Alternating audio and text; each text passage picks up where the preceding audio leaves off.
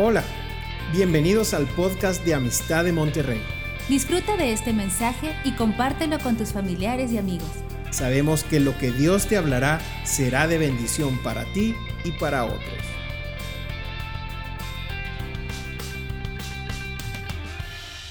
Cuando leemos el Oseas, el profeta Oseas, en capítulo 6 hay, hay una sombra de la resurrección de nuestro Señor. Lo menciona con, con mucha claridad. Versículo 1 de Oseas 6 dice, vengan y volvamos al Señor porque Él arrebató y nos curará, hirió y nos vendará. Está hablando aquí de una figura de la, de la crucifixión. Dice nos, habla de, de nosotros, pero nosotros somos miembros del cuerpo de Cristo. Nos dará vida después de dos días. Y en el tercer día nos resucitará y viviremos delante de Él. Y conoceremos y proseguiremos en conocer al Señor. ¿Sí? Como el alba está dispuesta a su salida, vendrá a nosotros como la lluvia, como la lluvia tardía y temprana a la tierra. Yo le pido al Espíritu Santo que nos dé una revelación más clara, más profunda en nuestra fe, en esto que anunciamos de la resurrección de nuestro Señor Jesucristo. Quiero llevarlos también al libro de los Hechos, capítulo 26, en el versículo 8. Y dice lo siguiente aquí el apóstol Pablo un hombre que perseguía a los cristianos, un hombre que lo tenemos ahí como un ejemplo de, de, que no hay nada imposible para Dios que puede convertir a un hombre de esa naturaleza, de ese calibre, de ese corazón fanático y duro en un mensajero de Dios. Y mientras él está ahí hablándoles al, a los romanos que estaban por juzgarle y también al Sanedrín, a los, a los religiosos que vinieron a acusarlo, está ahí exponiendo su defensa el apóstol Pablo. Y en Hechos 26, versículo 8, hace esta pregunta. ¿Qué? ¿Se juzga entre ustedes cosa increíble que Dios resucite a los muertos? Este es el mensaje, cosa increíble. Se juzga entre ustedes cosa increíble que Dios resucite a los muertos? Si esta parte no está resuelta, entonces estamos perdidos.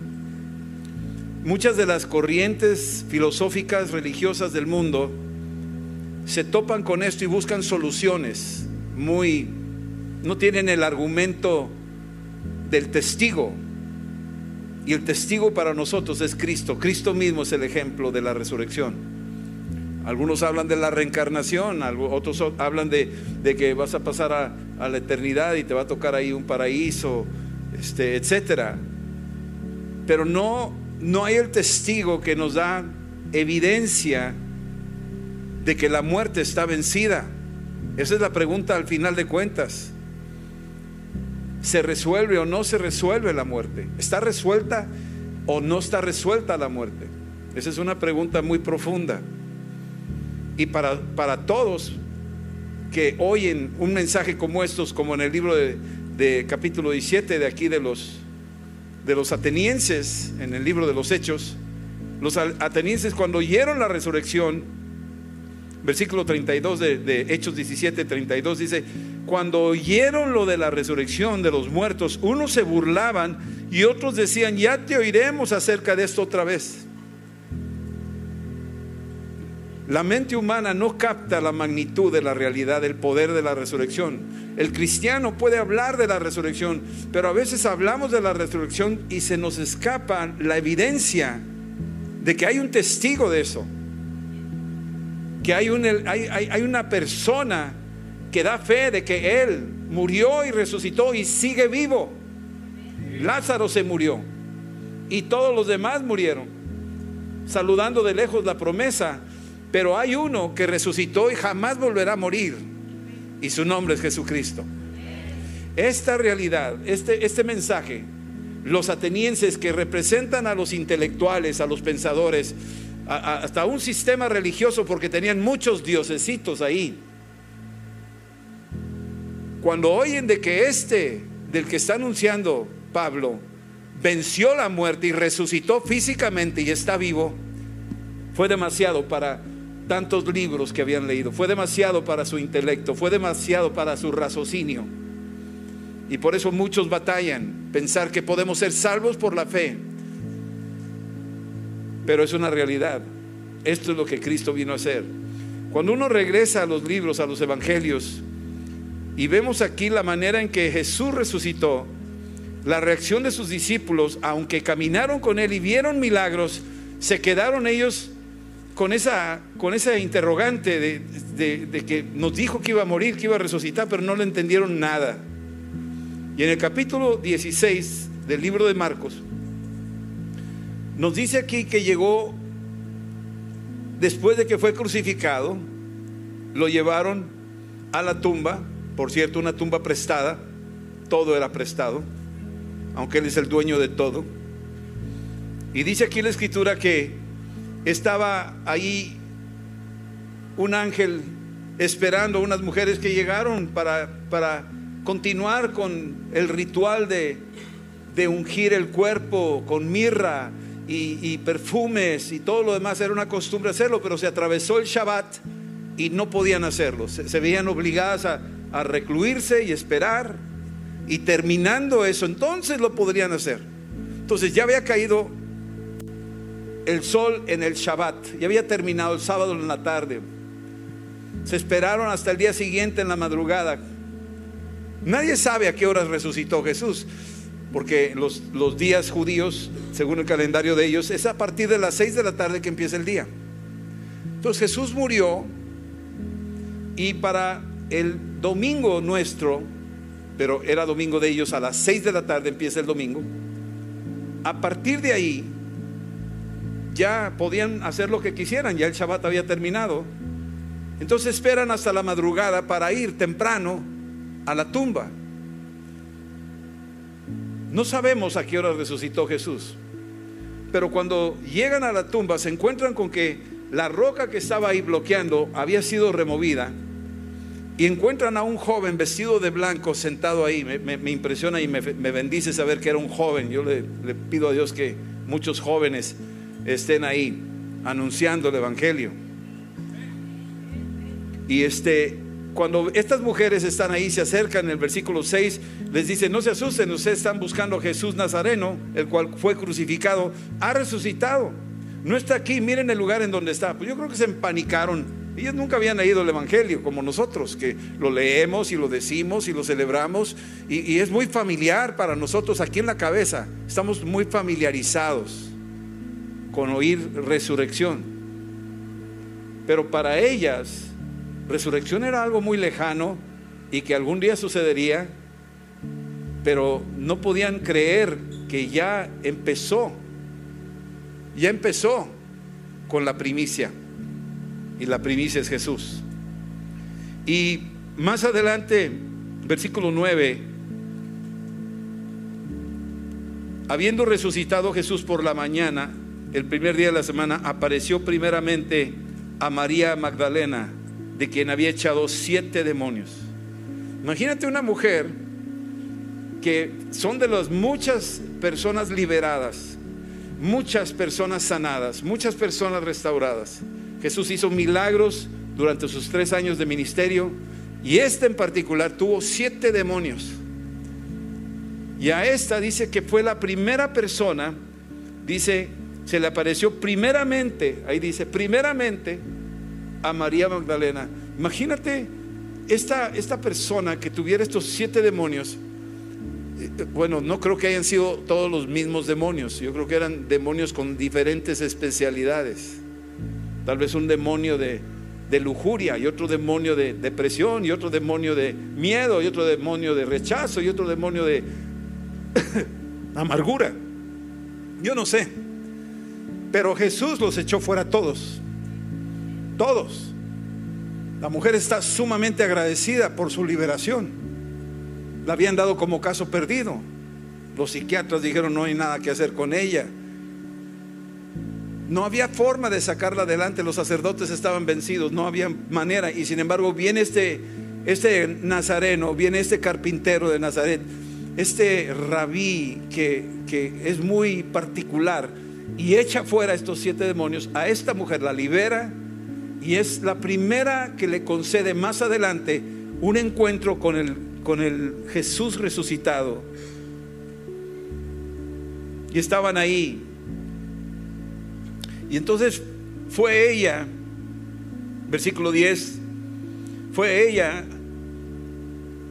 estaban todos tristes y llorando, pero ella es testigo ocular de una persona que todos daban por muerto, ya había muerto. Versículo 11, cuando oyeron que vivía, que había sido visto por ella, no lo creyeron, no lo creyeron, discípulos, apóstoles que Dios, dice aquí la escritura en el libro de Mateo capítulo 9 y 10, que les dio poder y autoridad para echar fuera demonios, sanar enfermos y resucitar muertos, y que vieron la resurrección de Lázaro, y que vieron la resurrección de la hija de Jairo, pero cuando hablaron de la resurrección de Jesús, no, no creyeron, no creyeron. Su fe estaba por los suelos. Era una cosa demasiado increíble como dijimos ahorita en Hechos 26. Resulta que para Dios es cosa increíble que Dios levante los muertos. Pues aquí estamos viendo que esto fue lo que pasó.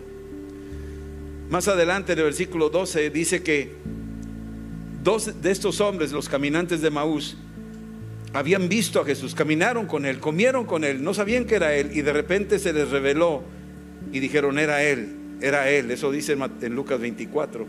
Y fueron y corrieron y lo empezaron a dar de evidencia a los demás. Y no creyeron. Aquí dice, versículo 13, ni aún a ellos creyeron. Cero iban dos. A la tercera es la vencida. Y en el versículo 14 finalmente se apareció a los once mismos, estando ellos sentados a la mesa, y les reprochó su incredulidad y dureza de corazón, porque no habían creído a los que lo habían visto resucitado no habían creído. Se habían mantenido en incredulidad. Para ellos era una cosa increíble. No podía ser. A veces usamos la palabra increíble como, eh, vamos, es increíble, pero qué padre, sí sucedió. Y le metemos la palabra increíble. Pero esa palabra increíble tiene una connotación negativa, ¿sabían ustedes, verdad? Tiene una connotación negativa. Increíble es que no lo creo. Vamos, no se puede creer eso. ¿Sí me están entendiendo? Entonces cuando, cuando Pablo dice, ¿a poco a Dios es, es cosa increíble que resucite a los muertos? Los está llevando a un rincón donde tienen que recapacitar sobre esa palabra increíble. Y decir, bueno, es increíble, pero lo estoy viendo. Rompió mis esquemas, rompió mi manera de pensar, mi manera de ver las cosas. Parecería imposible, parecería increíble. Y sin embargo, sí es. Y sí sucedió. La Biblia nos habla de que hubo más de 500 que lo vieron. No nomás los apóstoles. Más de 500 personas. Eso viene en 1 Corintios 15. Y tratando de adelantarme un poquito en Juan capítulo, quiero hablar un poquito de este personaje. En el capítulo 20, Jesús murió en la cruz, lo vieron sus discípulos fue una muerte evidente. En el libro de Lucas dice que lo vieron desde lejos y se golpeaban el pecho. Se, dolían de la muerte de su maestro, de su amigo, de su rabí, de su Salvador, de su Señor, de su Mesías, porque ya lo habían conocido como Mesías. Pero decían, ya se acabó aquí todo. La última cosa que tenía que poner él, Jesús mismo, en evidencia era su victoria sobre la misma muerte suya. Cualquiera persona, cualquier gurú, cualquier eh, líder carismático o que quiera abrir su nueva religión, tiene que demostrar que tiene poder sobre la muerte suya. Y hay muchos que se han muerto y no han salido, ahí siguen entumidos. Pero Jesús mostró resurrección suya. Físicamente resucitó, está vivo. Y aquí en el libro de Juan, cuando están todos los, los apóstoles y discípulos reunidos, estos discípulos están escondidos por temor a los judíos que les pudieran hacer algo que le hicieron a Jesús, pensaban que ellos mismos les iban a hacer lo mismo, pero entre el dolor y el miedo están escondidos, están en angustia, no saben qué hacer. Y Jesús de repente atraviesa las puertas cerradas y se materializa en medio de ellos. Ahora, esto es otra cosa increíble, ¿verdad? No nomás la resurrección, sino ahora esta manifestación, esta gracia de poder atravesar un muro, una puerta y materializarse en el centro de ellos y que lo vieran, sigue siendo una cosa increíble. Y así como es, hay muchas. Siguen habiendo cosas increíbles. Cosas que están rompiendo, como golpeando los muros de nuestra incredulidad. Y Dios está haciendo lo suyo.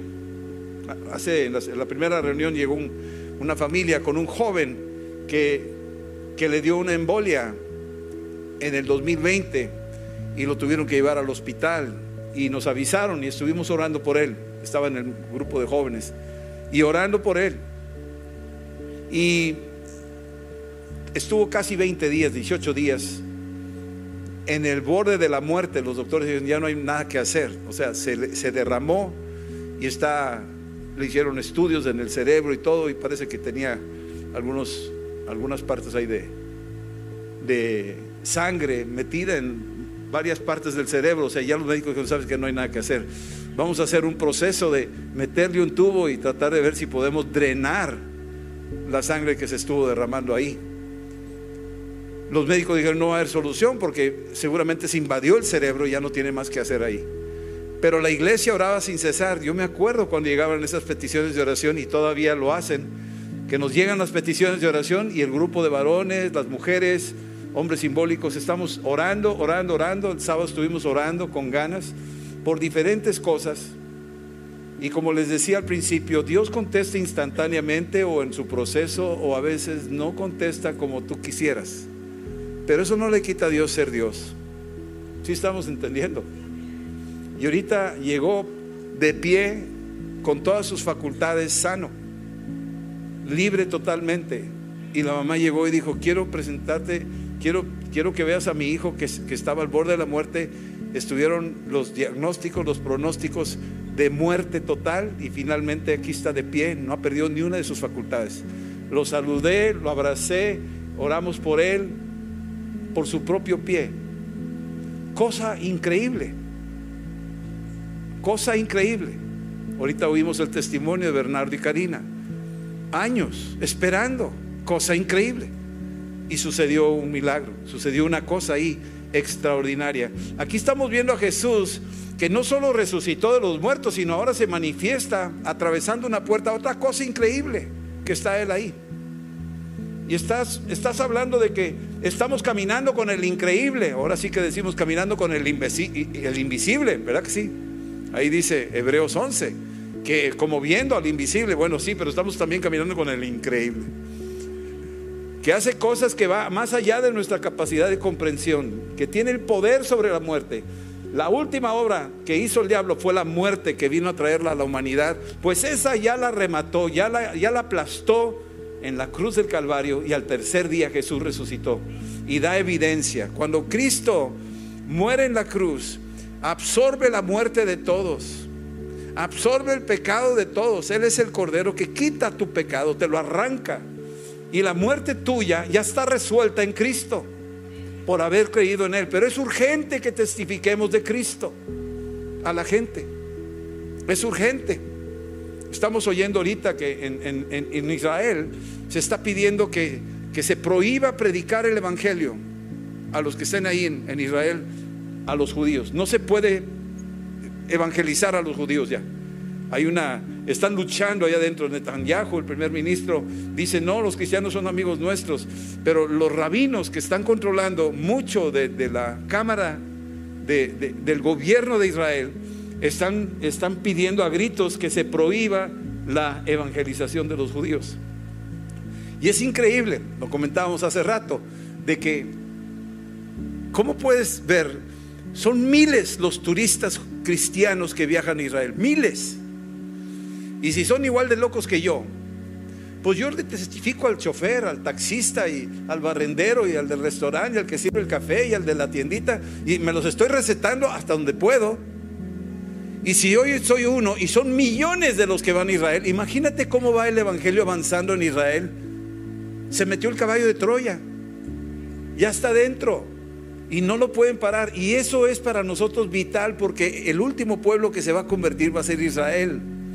Entonces, cuanto más ellos resistan, el Evangelio está haciendo algo increíble. Algo que tú no lo puedes comprender, no lo puedes captar. El mensaje tiene que llegarle a todos los pueblos, lenguas, tribus y naciones. Y tiene que empezar por tu casa. Tiene que empezar por tu familia. Tiene que empezar por, tu testimonio con ellos y hablarles de Cristo y no soltarlos hasta que les caiga el 20. Hoy hablé con mi nieto, mi nieto Lucas, tiene como 13, 14 años. Estaba muy triste, me habló mi hijo, me dijo, ¿y sabes qué? Se le murió el erizo ahí. Este, y, es un animalito que quería mucho y se fueron a la playa, lo dejaron, se les olvidó, lo que sé yo. Total, llegaron y ya estaba muerto. Pensaban que eran de cuerda esos animales, ¿no? Entonces hay que darles de comer, ponerles al agua. Total, se le murió y estaba bien triste y me dijo, llámale, está muy triste. Total le llamé, le dijo, ¿qué pasó Luca? ¿Cómo estás? Y empezamos a platicar. Dijo, no, estoy muy triste porque se murió mi erizo. De veras, sí, sí. Le dije, pero ¿sabes qué? Mira, tranquilo, no pasa nada. Vamos, yo sé que duele, pero vamos adelante. Aquí lo que tú tienes que entender es que aún en estas cosas que no entendemos nosotros, que nos afligen, Dios te quiere enseñar algo, te quiere mostrar algo. ¿Verdad que duele la muerte de un animalito? Sí, dice, pues así es. Entonces a Dios le duele la muerte de la gente. Dios no quiere que la gente muera. Pero ya mandó a su Hijo Jesucristo para que Él, que murió en la cruz, resucite el tercer día. Y hoy estamos celebrando su resurrección. Entonces vamos a orar. Yo quiero orar por ti para que el Espíritu Santo te consuele, te dé esperanza y te dé fe de que hay algo más. Esto es una pequeña enseñanza de la realidad, de la gran batalla que existe, pero que Cristo venció esa muerte, venció tu muerte y la mía. Hay que aprovechar cada momento para testificarles a todos los que nos rodean. Y esto es lo que el Espíritu Santo está haciendo. Cuando Jesús llegó a ese cuarto y se presentó entre ellos y los saludó a todos, en el versículo 24, Tomás, uno de los doce, llamado Dídimo, no estaba con ellos cuando Jesús vino. Así que en vez de, ya Judas se había ahorcado, Tomás no estaba, eran diez nada más, probablemente los discípulos, había más discípulos, no nomás los, los doce apóstoles. Tomás no estaba cuando sucedió esa cosa increíble. Y en el versículo 25 le dijeron los otros discípulos, al Señor hemos visto, y él les dijo, si no viere en sus manos la señal de los clavos, y metiere mi dedo en el lugar de los clavos y metiere mi mano en su costado, no, no creeré. Wow, qué dureza de corazón. Igual, duros de corazón. La incredulidad es tremenda. Pero ¿sabes cómo ataca a Dios la incredulidad? Haciendo cosas increíbles.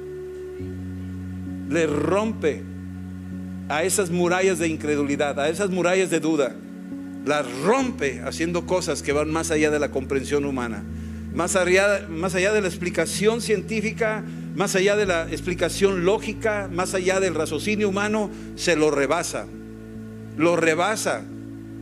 Y aquí dice aquí este, este apóstol Tomás que él quería meter los dedos en sus llagas, en su costado. Dices tú, qué tremendo, qué, qué, qué atrevimiento de este tipo para poder decir eso. Pero sabes que hay alguien que escucha.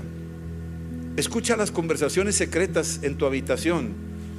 escucha las pláticas que tú tienes en tu mente, las escucha todas. Parece increíble, ¿verdad?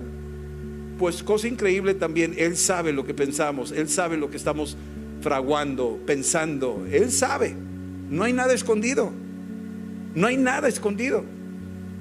Les platico otra porque ya vamos a, pasar a la Santa Cena, pero les voy a platicar la última. Se los acabo de platicar a los hombres simbólicos. Un día estábamos como a las 5 o 6 de la mañana orando allá en Puebla, estábamos orando y uno de los que estaban ahí dijo, quiero que oren por mi primo. Mi primo está en una secta satánica, está ahí en el Distrito Federal y está, está metidazo ahí. Yo quiero que me ayuden a orar, están batallando con él, está joven, entonces vamos a orar por él. Y total nos pusimos todos a orar. A las 7 de la mañana terminó la reunión y yo me fui a la oficina, tenía mi negocio en ese entonces. Llego a la oficina y estoy sentado ahí en la oficina y, llegó el, que estaba administrando, puso el periódico arriba del escritorio y lo agarré. Y lo agarré sin nada más por, por curioso. Y lo abrí y empecé a ver ahí las noticias y lo que sea.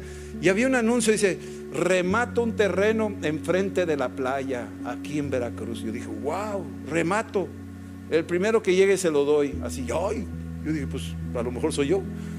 Total, le llamé por teléfono y me contestó una, una, señora y me dijo, sí, mire, la verdad estamos esperados, queremos venderlo. Si a usted le interesa, no me han llamado nadie, si a usted le interesa, venga, vamos a ir a un restaurancito, un café. Viene mi hijo conmigo y se lo voy a, se lo voy a presentar, llevo los planos. Ah, pues sí, cómo no. Y empezamos, llegué, y estaba así tomando un café y viendo los planos y lo que sea. Y de repente dije, pues, ¿qué estoy haciendo aquí? Pues, ¿qué voy a andar metido en esto yo? ¿Por qué me vine? No tiene nada, qué loco. Y entonces dije, pues gracias, pero ya no me interesaba hablar de eso. Y vi al muchacho que tenía un vendaje en la mano. Le dijo, ¿y qué tienes en la mano? ¿Qué te pasó? Dijo, es que tengo poderes. Dije, ah, chivo, ¿y qué poderes de qué o qué? No, yo abro puertas y doblo cucharas y, ah, caray. Y le dije, oye, yo también tengo poderes, pero yo no ando doblando cucharas ni abriendo puertas. Y se me quedó viendo así, estuvimos platicando un ratito y de repente el Espíritu Santo me reveló, este es el primo del que estuvo orándose en la mañana a las 7 por él. Se llamaba Héctor. Le dije, tú tienes un primo que se llama Héctor, ¿verdad? Y se quedó viendo, dijo, sí, ¿cómo sabes? Y la mamá se asustó, dijo, ya ves, no, no, no se metan en estas cosas muchachos, porque ustedes son, por eso te saqué de México. Y yo le dije, ¿sabes? Hoy en la mañana estuvimos orando por ti. A las 7 de la mañana. Y Dios me citó aquí contigo por una, por una consulta de un periódico al azar. ¿Cómo pude llegar a conocerte, a encontrarme contigo, si a las 7 de la mañana estuvimos orando tu primo Héctor por ti? Se quedó asustado, la mamá también. Y yo le dije, ¿sabes qué? Dios te anda buscando y te sacó de donde no deberías de estar. Recibe a Cristo ahorita. Hicimos una oración ahí en el restaurante. Y al final de cuentas él dijo, quiero que vayas a mi casa y me ayudes. Total, fuimos a su casa. Eran como las seis de la tarde. Entramos y el cuarto estaba lleno de satanismo. se acababa de salir de México y se acababan de instalar en Puebla. Y estaba lleno de objetos satánicos allá adentro. Y ahí empezamos a orar y yo le dije, tienes que tumbar todo este mugrero, tienes que sacarlo de tu casa. Y empezó a tumbar cosa por cosa, las agarró y afuera y prenderles fuego y acabar con ello. Y hubo una liberación. A las 7 de la mañana se estaba orando por él y a las 7 de la noche este hombre ya estaba en Cristo y su cuarto estaba limpio. Eso es increíble. No lo puedes hacer humanamente.